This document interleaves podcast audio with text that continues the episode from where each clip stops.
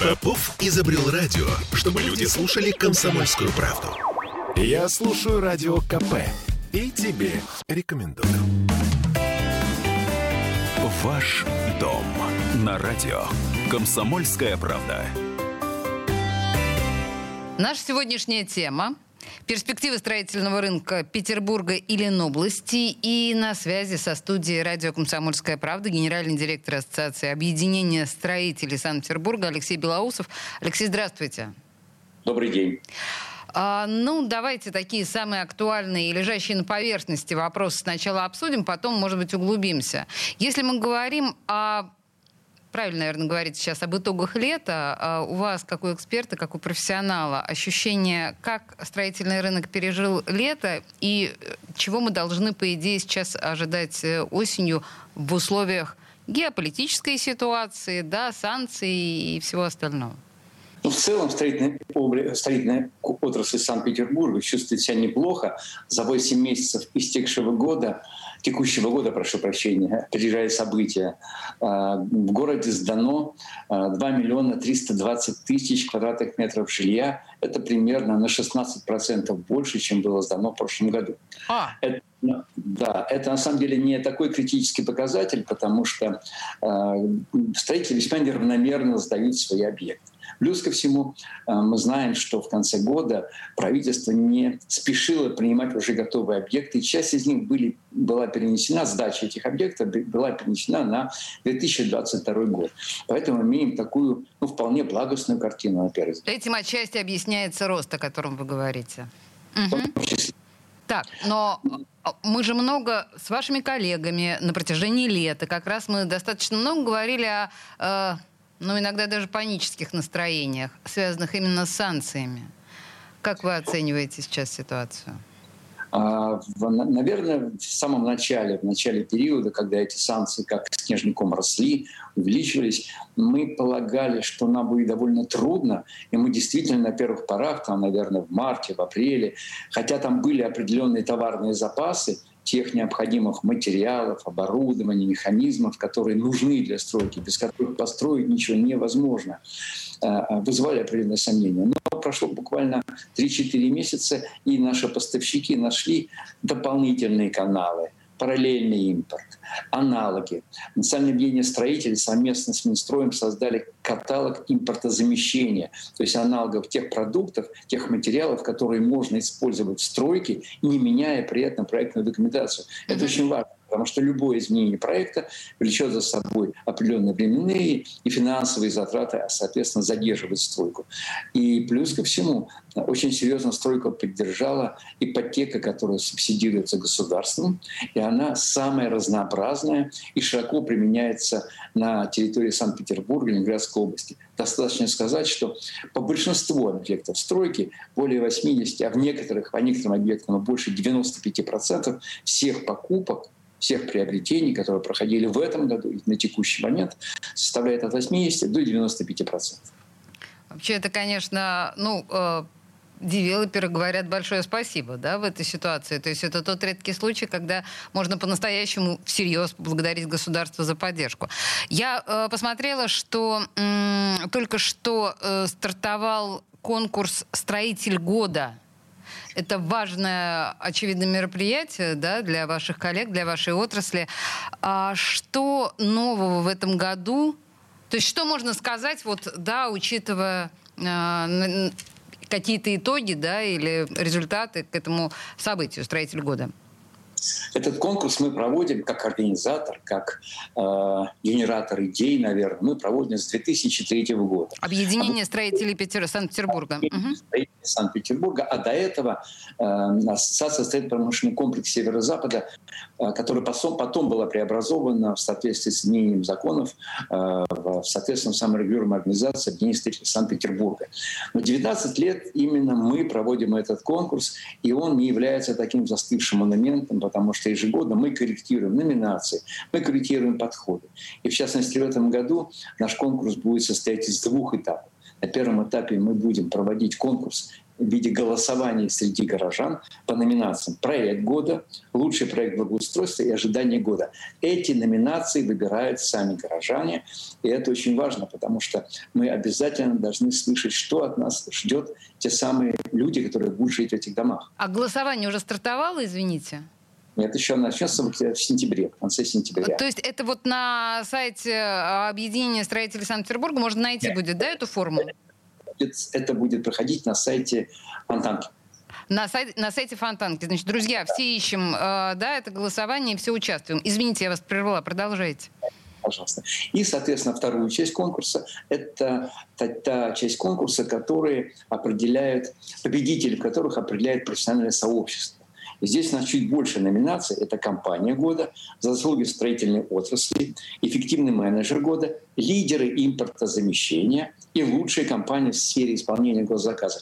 Причем последние три номинации, они в этом году будут новые. Ну, это очевидно, да замещение, это нас волнует очень серьезно. Госзаказ нас волнует очень серьезно, потому что цены, как вы знаете, очень серьезно росли последние два года.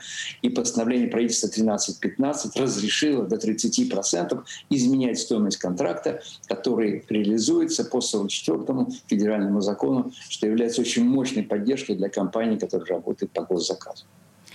А, принято. Если мы говорим о госзаказе и а, сейчас довольно много говорят об обязательствах строителей перед городом. Да? Мы понимаем, что садики, школы, вот вся эта инфраструктура. Насколько сейчас в нынешних условиях строителям удается справляться с этим совсем? А, нам приходится справляться, потому что строительный бизнес это, — это социально ответственный бизнес, с одной стороны. С другой стороны, мы хорошо понимаем, что очень сложно бывает а, продать те же самые квартиры том случае, если в данном комплексе нет рядом школы, детского сада и других объектов благоустройства. Поэтому, с одной стороны, мы понимаем, что это дополнительная нагрузка, которая ложится на нас, ложится на строителей и в конечном итоге, на самом деле, ложится на приобретателя жилья. И она сейчас довольно большая. Она примерно оценивается а, около 40 тысяч рублей за квадратный метр. Поэтому это серьезная, серьезная нагрузка. Это включая школы, детские сады, благоустройство, парки, которые мы разбиваем на, на наших же территориях. Поэтому, ну, что же делать? Надо идти на такие затраты. Здесь, к сожалению, никуда не деться. Конечно, мы были бы рады, если бы эти работы выполняли за счет бюджета Санкт-Петербурга.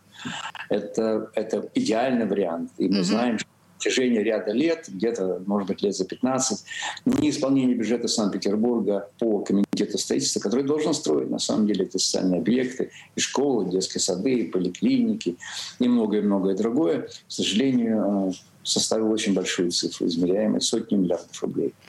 И в итоге это э, э, эти, эти, эти потери сейчас компенсируем мы за счет собственных средств, за счет нашего бизнеса. А, ну и, наверное, отчасти за счет цены, так или иначе. Знаете что, давайте так. А, на ваш взгляд, ваш прогноз, а, что будет с ценами в ближайшее время? Мы понимаем, что смена сезонов — это всегда а, определенные изменения. Да. Ну, действительно, это, наверное, самый, самый часто задаваемый вопрос, потому что всех без исключения слушателей интересует, что же будет у нас с ценами, Конечно. с ценами ее. Но, а, к сожалению, вот э, все аналитики в один голос, не только аналитики, но и практики говорят о том, что возможности по снижению цены на жилье сейчас не существует растут цены на энергоносители, э, растут цены на логистику, растут цены на товары, которые поставляются через, э, через параллельный импорт. Все это, соответственно, приводит к тому, что мы не можем рассчитывать на снижение цен. Скорее цены в этом году будут расти, но расти не так быстро, как в прошлом году. Я напомню, что за последние там, почти два года цены на жилье в Санкт-Петербурге Ленинградской области выросли почти на 40%. Это колоссальная сумма. Это безумие, если честно. 40% это просто с ума сойти, взлет. Это, это связано не с тем, что зарабатывают застройщики, это связано с тем, что они, а, выполняют социальные функции, которые, я говорил, б, перешли на проектное финансирование, а это значит, банк берет на себя часть маржи, которая возникает в результате строительства. Это связано с тем, что у нас существует реальная инфляция. В этом году она еще разогналась достаточно серьезно, и по итогам года будет существенно больше, чем в прошлом году. И все остальное, что составляет рентабельность самой стройки, она растет. И, и здесь никуда не деться. И, в общем, у нас нет никаких поводов и оснований думаться или надеяться, на, думать или надеяться на то, что может каким-то образом цена все-таки снизиться. Просто никаких. Абсолютно, абсолютно правдиво. Слушайте, у нас на самом деле осталось буквально полторы минуты. Я хотела бы спросить вас, а какие вообще объекты вот в последнее время, на ваш взгляд, э, пользовались наибольшим спросом у покупателей? Что было в тренде? О, наверное, это самый сложный вопрос, который вы задаете, потому что у нас э, традиционно больше всего покупают э, однокомнатных малогабаритных квартир. Это, это с точки зрения объема и количества, да? uh-huh. но, при, но при этом, но при этом э, очень высокую часть именно в этом году заняли приобретение элитного жилья.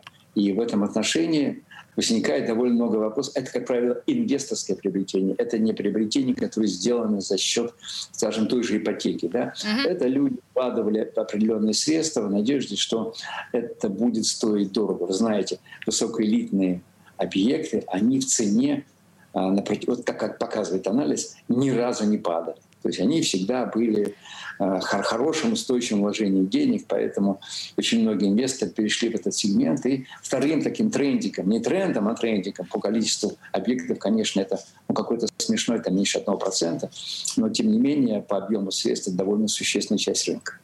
Принято.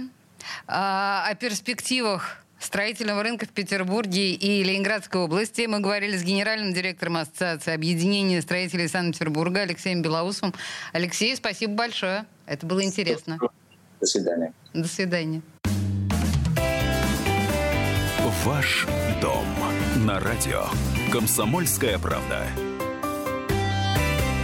Я слушаю «Комсомольскую правду», потому что «Радио КП» — это корреспонденты в 400 городах России. От Южно-Сахалинска до Калининграда. Я слушаю «Радио КП» и тебе рекомендую.